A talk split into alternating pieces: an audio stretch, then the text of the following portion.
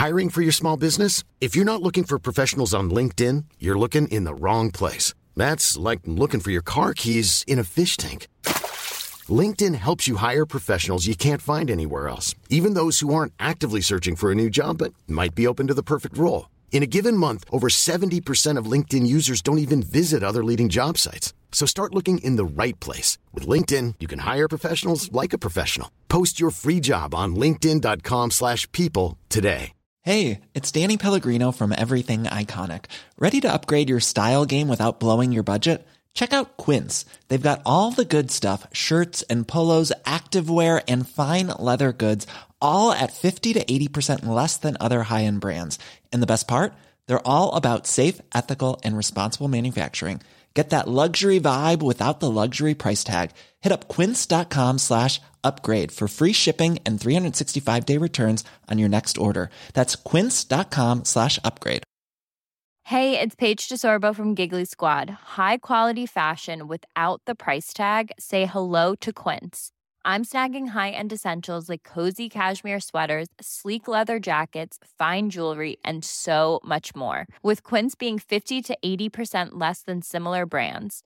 And they partner with factories that prioritize safe, ethical, and responsible manufacturing. I love that. Luxury quality within reach. Go to quince.com slash style to get free shipping and 365-day returns on your next order. quince.com slash style.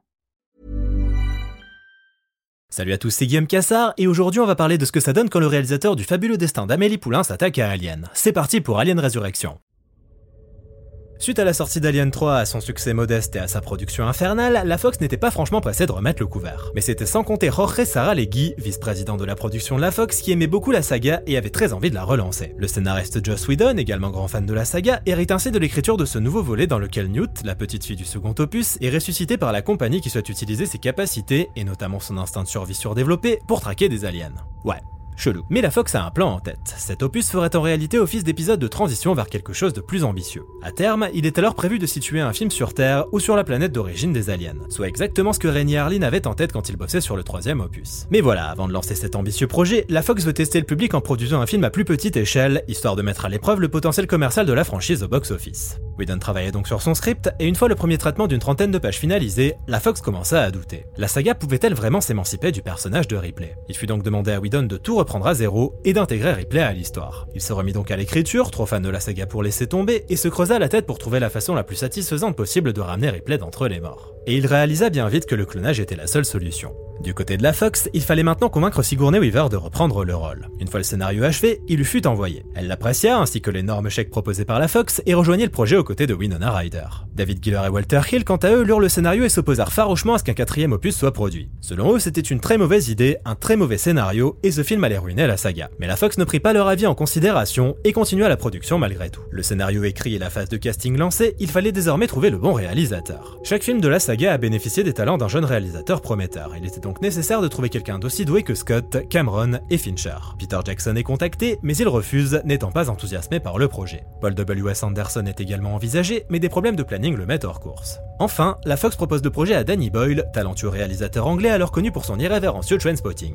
Boyle fut emballé par le script, rencontra Sigourney Weaver et Winona Ryder et fut très proche d'accepter le poste, mais il laissa tomber, car habitué des productions à petit budget, il était alors trop peu expérimenté en termes d'effets spéciaux et sentait qu'il ne serait pas de taille pour un tel projet. Et j'avoue que je trouve ça vraiment dommage, parce qu'un Alien signé Danny Boyle, je paierais très cher pour voir ça. Le réalisateur anglais se lancera finalement dans la SF près de 10 ans plus tard avec le sublime Sunshine, que je recommande à tous ceux qui l'ont pas vu. Finalement, la Fox contacte le français Jean-Pierre Jeunet. L'esthétique si particulière de Delicatessen et la cité des enfants perdus ayant fait forte impression aux dirigeants du studio. Ayant alors un tout autre projet en tête dont il commence à peine l'écriture, Jeunet ne pense pas accepter le poste. Mais il se rend néanmoins à Los Angeles pour voir un peu ce qu'on lui propose. Se demandant pourquoi la Fox s'intéresse à lui, petit réalisateur français bien éloigné des standards hollywoodiens, il finit par réaliser que c'est précisément cette différence qui fait sa force. Il lit le scénario, qu'il trouve franchement pas terrible, et rencontre Sigourney Weaver, qui a beaucoup apprécié la cité des enfants perdus, et s'avère enthousiaste à l'idée de collaborer avec lui. D'abord réticent, il finit par accepter de prendre les rênes du projet. Car un alien, ça se refuse pas. Il arrête donc d'un budget de 75 millions de dollars et commence à travailler sur le film. Au grand étonnement de la Fox, Jeunet reste très docile. Il n'a pas le comportement typique de l'auteur-réalisateur français qui débarque à Hollywood, cherchant à imposer sa vision coûte que coûte. Alien Résurrection n'est pas un film d'auteur, c'est un film de studio. Et il est ici au service de la Fox. Soit l'antithèse exacte de Fincher sur Alien 3. 3. Ceci étant dit, ça ne veut pas dire pour autant que Jeunet n'aura pas l'occasion de poser sa patte sur le film. Au contraire, c'est même la Fox qui l'y encouragera. Jeunet aura donc pour principe de doter chaque scène d'au moins une idée personnelle, histoire de pouvoir s'approprier le film un minimum. Il fait dessiner tout un storyboard qui est validé par le studio avec enthousiasme, et la production est désormais sereinement lancée avec un tournage prévu à Los Angeles. Jeunet fait alors venir ses habituels collaborateurs, notamment le superviseur des effets spéciaux Pitoff, le directeur de la photographie franco-iranien Darius Kanji et son comédien fétiche Dominique Pinon. Il propose également à Marc Caro de venir travailler sur le projet, lui avait jusqu'à présent co-réalisé tous ses films. Caro signera les designs de quelques costumes, mais n'ira pas plus loin, étant moins en phase avec l'industrie hollywoodienne que son confrère. Le tournage démarra dans les studios de la Fox en octobre 1996, où Weaver et Winona Ryder furent donc rejointes par Dominique Pinon, Ron Perlman, Jay Freeman, Brad Dourif et Leland Orser dans les rôles principaux. Contrairement au précédent, le tournage se passa sans accroc, même s'il fut néanmoins riche en défis. L'une des premières séquences tournées fut une longue scène d'action entièrement sous-marine dans laquelle les personnages devaient traverser une cuisine submergée tout en étant poursuivis par des aliens. Cauchemar en cuisine. Entre Winona Ryder qui avait une peur bleue de l'eau depuis qu'elle avait failli se noyer à l'âge de 12 ans, Weaver qui contrairement au reste du casting n'avait pas bénéficié d'un entraînement aux bases de la plongée et Ron Perlman qui fut à deux doigts de se noyer, le tournage de cette séquence fut particulièrement rude. C'était le baptême du feu pour Jeunet et son équipe française qui allait rapidement voir s'ils étaient de taille à gérer un projet d'une telle ampleur. Après plusieurs semaines intenses, la séquence fut bouclée, montée et projetée à l'équipe qui fut soulagée et fière du travail accompli. Le tournage suivit ensuite son cours sans problème majeur et s'acheva en février 97. Le film partit alors en post-production pour plusieurs mois et Alien Resurrection sortit finalement le 26 novembre 97 aux États-Unis, après une avant-première mondiale à Paris le 6 novembre. L'accueil fut mitigé et ce fut l'épisode d'Alien qui marcha le moins bien aux USA, y rapportant un peu moins de 50 millions de dollars. Les recettes à l'étranger furent cependant meilleures et le box-office mondial s'éleva à 161 millions de dollars, soit le meilleur de la saga. Concernant les critiques, elles ne débordaient pas d'enthousiasme, sauf en France où on était fiers de voir un gars de chez nous réaliser le quatrième épisode d'une saga culte. Hey, it's Danny Pellegrino from Everything Iconic. Ready to upgrade your style game without blowing your budget? Check out Quince. They've got all the good stuff shirts and polos, activewear, and fine leather goods, all at 50 to 80% less than other high end brands. And the best part? They're all about safe, ethical, and responsible manufacturing. Get that luxury vibe without the luxury price tag. Hit up quince.com slash upgrade for free shipping and 365 day returns on your next order. That's quince.com slash upgrade. Hey there, it's Michelle Norris. I'm host of a podcast called Your Mama's Kitchen. When I travel, I'm usually looking for a way to find a taste of home when I'm not at home. And one of the things I love to do when I am at home is entertain. And Airbnb allows me to do that. When I was in California recently, I rented a house that had a great kitchen. And when we were sitting around the table, we we're all thinking, we're in someone else's house. Someone could be in all of our homes as well. If you have a home, but you're not always at home, you have an Airbnb. Your home might be worth more than you think. Find out how much at airbnb.com/slash host. Alien Resurrection démarre 200 ans après Alien 3 à bord du vaisseau USM Auriga. Au sein de ce vaisseau, une organisation militaro-scientifique est parvenue à cloner Hélène Ripley, ce dans le but de récupérer la reine alien qu'elle portait en elle au moment de sa mort. Ils vont donc pouvoir se lancer dans des expérimentations sur les aliens, chose que la Welland Yutani n'était jamais parvenue à accomplir. Bien évidemment, les aliens vont finir par s'échapper et le clone de Ripley devra alors collaborer avec l'équipage du Betty, des pirates spatiaux, pour quitter le vaisseau au plus vite. Sauf que Ripley est désormais en partie alien et qu'elle devra donc choisir son camp. Et du coup, il vaut quoi cet Alien 4 Eh bien, Alien Resurrection est un film étrange, du genre ambivalent. Il y a de très bonnes choses dans ce film et de très mauvaises. Commençons par les bonnes. Le film est visuellement classe, ça en jette, les décors sont magnifiques, la photographie est somptueuse, les mouvements de caméra sont superbement chorégraphiés, bref, Jeunet impose son style jaunâtre sur la saga Alien et ça le fait carrément. Ensuite, passé une première demi-heure un peu longuette, le film fonce à toute allure et on n'a pas le temps de s'ennuyer. Les péripéties s'enchaînent et donnent lieu à quelques séquences très réussies comme la poursuite sous-marine dont on a parlé un peu plus tôt. La BO signée John Frizzell est quant à elle assez réussie, notamment la mélodie du thème principal. Niveau effets spéciaux, c'est là aussi très bon. Les aliens conçus par Tom Woodruff Jr. et Alec Gillis sont absolument criants de vérité, et c'est assez dingue de voir les progrès qui ont été faits par rapport à Alien 3 sorti à peine 6 ans plus tôt. Voilà, donc d'un point de vue purement visuel, Résurrection s'en sort plutôt bien. Sauf niveau CGI. On est alors en 97, et si la technologie n'est pas encore totalement démocratisée, Alien Résurrection a quand même fait le pari de proposer les premiers aliens de synthèse de la saga pour quelques plans. Et le rendu est pas incroyable. Mais ça, à la limite, c'est pas bien grave. Là où ça pêche vraiment, c'est principalement au niveau scénar. Rien que le pitch de base consistant à cloner Ripley, j'ai du mal à avaler ça. Je trouve ça vraiment too much et selon moi ça n'a pas sa place dans la saga. Même chose concernant les personnages. Ils sont tous ultra stéréotypés et dignes d'un comics alors que la saga Alien nous a toujours habitués à des personnages réalistes et terre à terre. Même Hudson et Vasquez d'Alien 2 qui commençaient le film comme des clichés ambulants gagnaient en épaisseur à mesure que le film avançait. Ici non, les punchlines et les vannes s'enchaînent et on a vraiment du mal à prendre qui que ce soit au sérieux. Certains personnages sont cool certes, mais c'est tout, ça va pas plus loin en termes d'attachement émotionnel et on n'a jamais peur pour eux parce qu'ils manquent de vulnérabilité. J'aime bien Jonner joué par Ron par exemple, il me fait rire, mais j'ai pas peur pour lui alors que le principe d'un film alien c'est quand même d'avoir peur pour les personnages qui sont en situation de danger extrême.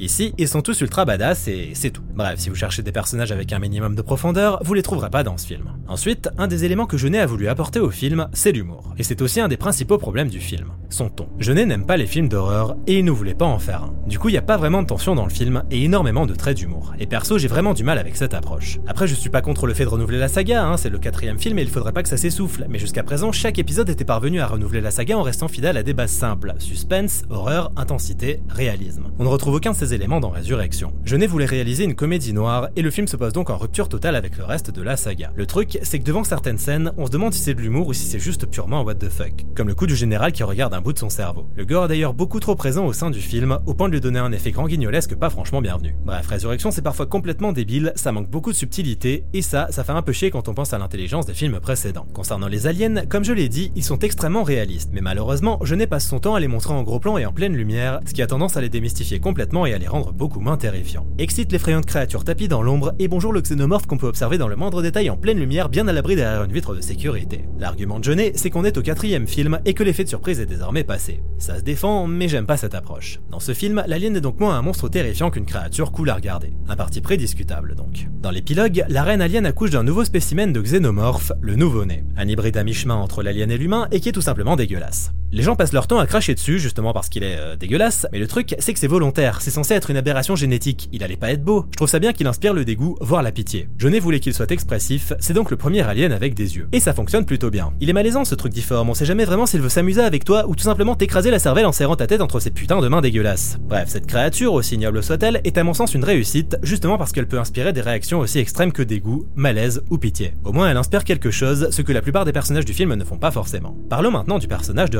Pour commencer, ce n'est pas Ripley. C'est un clone de Ripley qui a hérité d'une partie du code génétique des aliens. Ce n'est donc pas le personnage qu'on a suivi pendant trois films, mais une sorte de reflet de ce personnage vu à travers un miroir déformant. Toute la partie clonage est au cœur du film, et il faut avouer que ça donne lieu à des séquences assez réussies, comme la renaissance de Ripley ou la découverte des sept tentatives l'ayant précédé, qui est probablement la scène la plus forte du film. La douleur qu'elle éprouve face à ces sept aberrations est extrêmement bien interprétée par Weaver, qui aura décidément toujours offert de superbes performances, toutes très différentes les unes des autres. Et c'est encore plus le cas ici vu qu'il s'agit carrément d'une nouvelle Ripley, partageant peu de avec le personnage original. La part alien qu'elle a en elle est en effet très présente et met en exergue son animalité, ce qui fait que le personnage est très sexualisé, parfois même trop.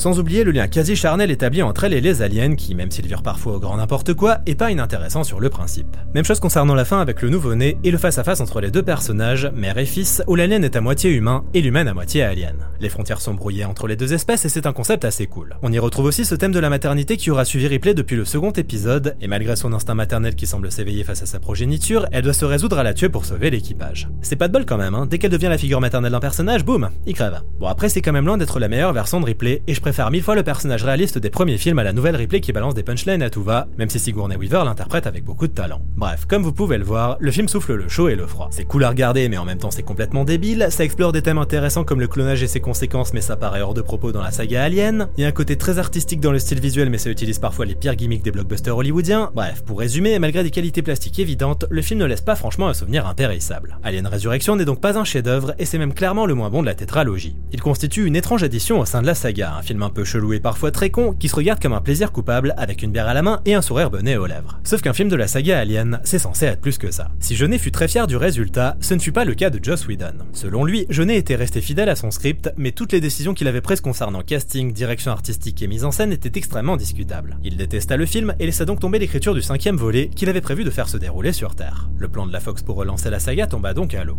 Et puis, en 2002, Ridley Scott lui-même annonça son intérêt pour mettre en scène un éventuel cinquième volet. En 2003, on annonça carrément deux nouveaux volets avec Cameron à l'écriture et Scott à la réalisation. Mais Scott finit par quitter le projet sans qu'on en sache les raisons. Cameron continua néanmoins de développer un scénario pendant quelques temps, jusqu'à ce que la Fox lui demande purement et simplement de tout arrêter. Le studio avait en effet une autre idée en tête pour relancer la saga. Merci à tous d'avoir écouté ce podcast, n'hésitez pas à en parler autour de vous et je vous dis à très bientôt pour la suite. Salut Planning for your next trip? Quince has all the jet setting essentials you'll want for your next getaway, like European linen, premium luggage options, buttery soft Italian leather bags, and so much more. And is all priced at 50 to 80% less than similar brands. Plus, Quince only works with factories that use safe and ethical manufacturing practices. Pack your bags with high-quality essentials you'll be wearing for vacations to come with Quince. Go to quince.com/pack for free shipping and 365-day returns. Imagine the softest sheets you've ever felt. Now imagine them getting even softer over time. That's what you'll feel with Bowl and Branch's organic cotton sheets. In a recent customer survey, 96% replied that Bowl and Branch sheets get softer with every wash. Start getting your best night's sleep in these sheets that get softer and softer for years to come. Try their sheets with a 30-night guarantee. Plus, get 15% off your first order at bowlandbranch.com. Code BUTTERY. Exclusions apply. See site for details.